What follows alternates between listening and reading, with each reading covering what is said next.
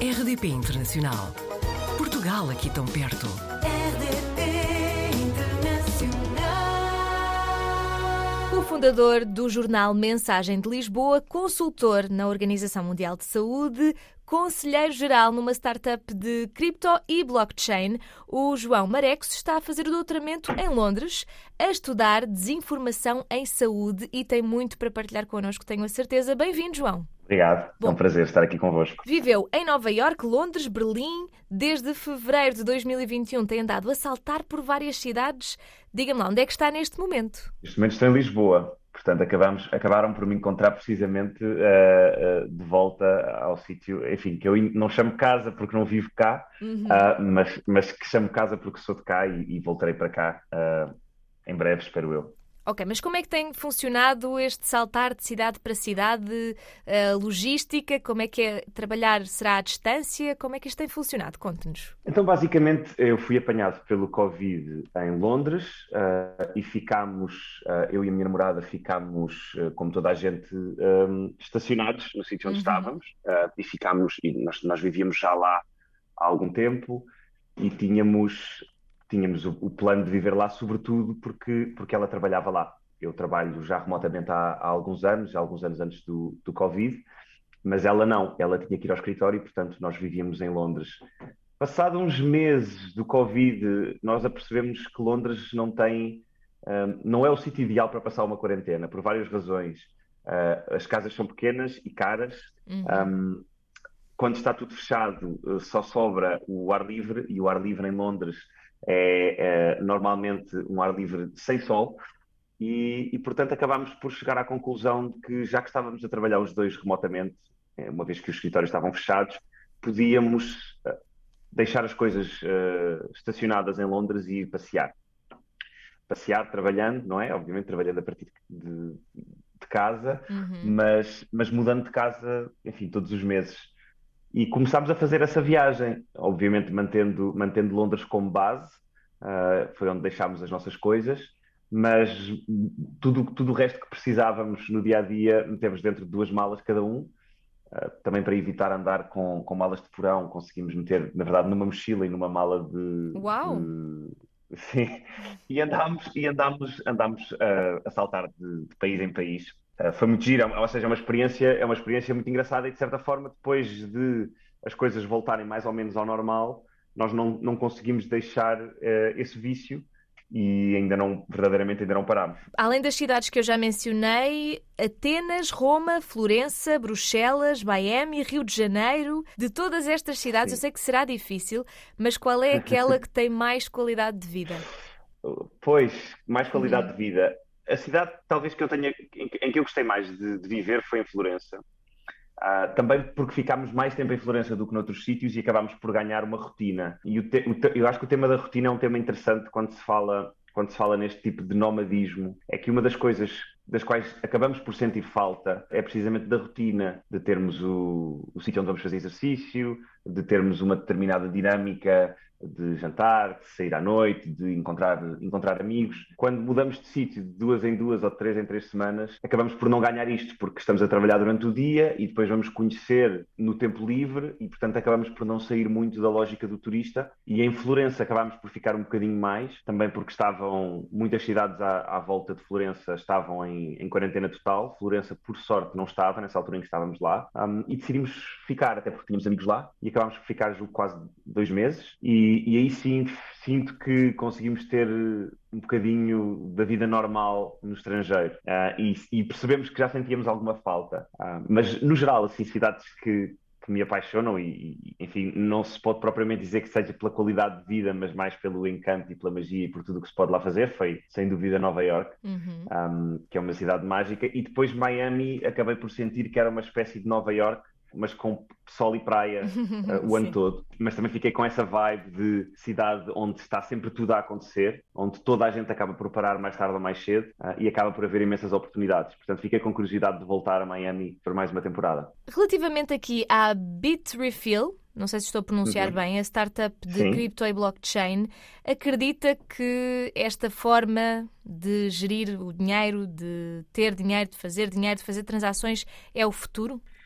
Eu acho que é parte do futuro. Um, é também já parte do presente, ainda que uma Uhum. parte pequena, Sim. mas é sem dúvida parte do futuro. E não só, quando falamos em criptomoedas, estamos normalmente a falar, ou pelo menos atualmente estamos a falar de criptomoedas que as pessoas ainda associam um, a dinheiro, a, a dinheiro mágico da internet, portanto Bitcoin, Ethereum, mas já começam, para além de já existirem também aquilo que se chamam as moedas estáveis, que são moedas que estão, cu- cujo valor está ligado a uma moeda, Uhum. uma moeda eh, normal, portanto, ou como o dólar ou o euro. Uhum. mas também já se começam a falar dentro dos bancos centrais, eh, por exemplo, no Banco Central Europeu, ah, de criar um, um euro virtual, portanto, um euro que esteja, que seja uma moeda virtual, numa blockchain, um, e que no futuro pode vir a substituir o- o- a emissão de, de moeda, de moeda física, de notas físicas.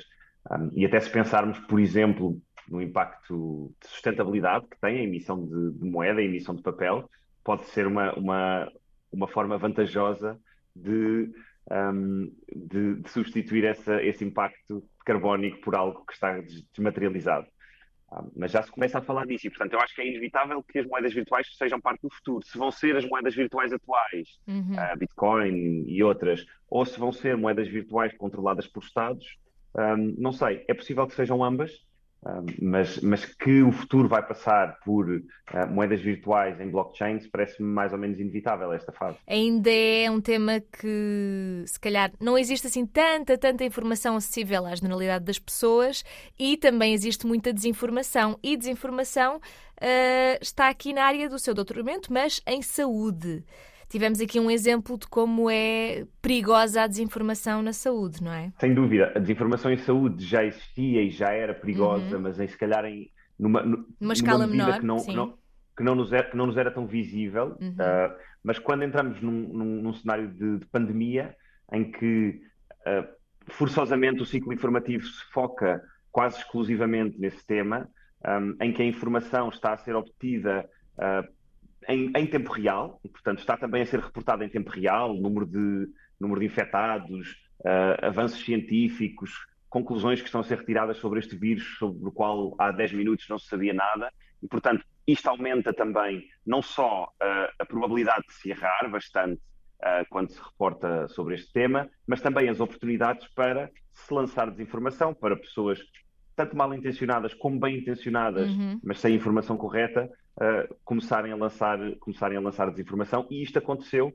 em larga escala uh, e provocou, neste caso, vítimas reais, portanto, pessoas que deixaram Sim. de se vacinar porque, porque acreditaram em desinformação, pessoas que procuraram métodos alternativos de tratamento que eram prejudiciais à saúde Uhum. e, portanto, escalou completamente o tema da desinformação em saúde, que era um tema que eu já trabalhava antes do, antes do Covid, mas que depois do Covid ganha uma centralidade que me levou também a, a optar por fazer o doutoramento nessa área um, e, e que me levou a trabalhar com, ou, ou que me levou a aprofundar uh, os laços de trabalho com a Organização Mundial de Saúde, Uhum. um, com, a qual, com a qual estive a fazer um projeto e Uhum. estamos ainda a fazer um projeto que vai ser lançado agora em breve e acaba por, acaba por ser, no fundo, foi uma, uma coincidência infeliz que levou a que, a, que a, minha, a minha paixão pela, pelo estudo da desinformação e o meu trabalho com a Organização Mundial de Saúde tivessem aqui uma oportunidade de se cruzar. Fez-se daí uh, também a oportunidade de começar a estudar e a aprofundar uh, essa área no âmbito do doutoramento. E como é que as pessoas comuns, lá está, bem intencionadas, podem ajudar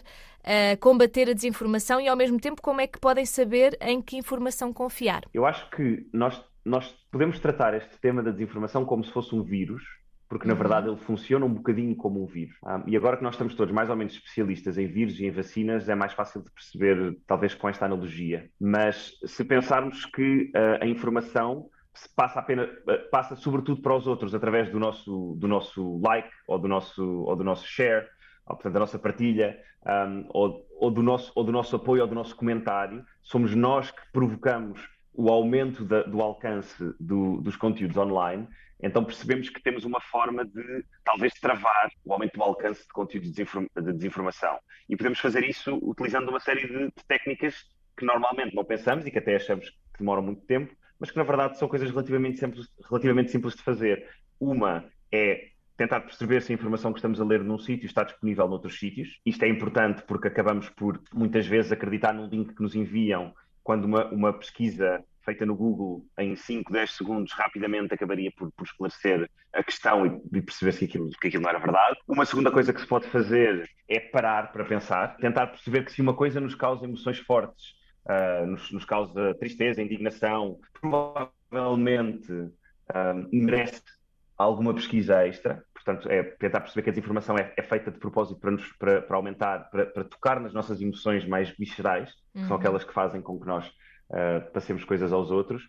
E julgo eu a, ter, a, terceira, a terceira, técnica, e que vai, que vai, no fundo, ligar com a última pergunta uh, que me fizeram, é assegurar que sabemos de onde é que vem a informação. Portanto, é importante verificar as fontes da informação é precisamente, é precisamente nessa área que eu estou a focar o meu doutoramento, portanto, na, na forma de identificar fontes credíveis versus fontes pouco credíveis ou desconhecidas. E a verdade é que se nós não conseguimos obter uma informação que lemos num sítio qualquer, que nos apareceu na internet, numa, rede social, se nós não conseguimos verificar essa informação uh, numa fonte que conhecemos ou sobre a qual temos referências positivas, então não devemos partilhar. Ainda que uh, fique cá dentro o bichinho, ainda que intimamente possamos acreditar, mas temos essa responsabilidade de perceber que se não fomos capazes de verificar que aquela, que aquela história pelo menos vinha de uma fonte credível, já não estou a dizer verificar que é verdade, porque às vezes não temos essas ferramentas, uhum. mas verificar que vem de uma fonte credível, então não devemos partilhar. Temos de perder o bichinho de partilhar tudo aquilo que nos apetece, porque na verdade é, é também daí que vem a exposição a esse vírus, da mesma forma que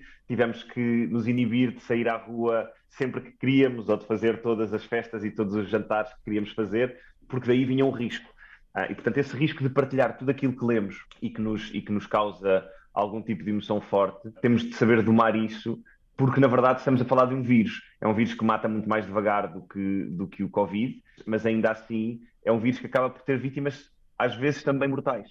Uhum. E foi o que uhum. aconteceu, se calhar em, em, em Portugal não, não aconteceu ou não, ou não se falou disso com tanta, com tanta gravidade, mas mas, por exemplo, houve, houve, houve casos na, no Irão de, de, de, pessoas que morreram por se, por se terem banhado em álcool.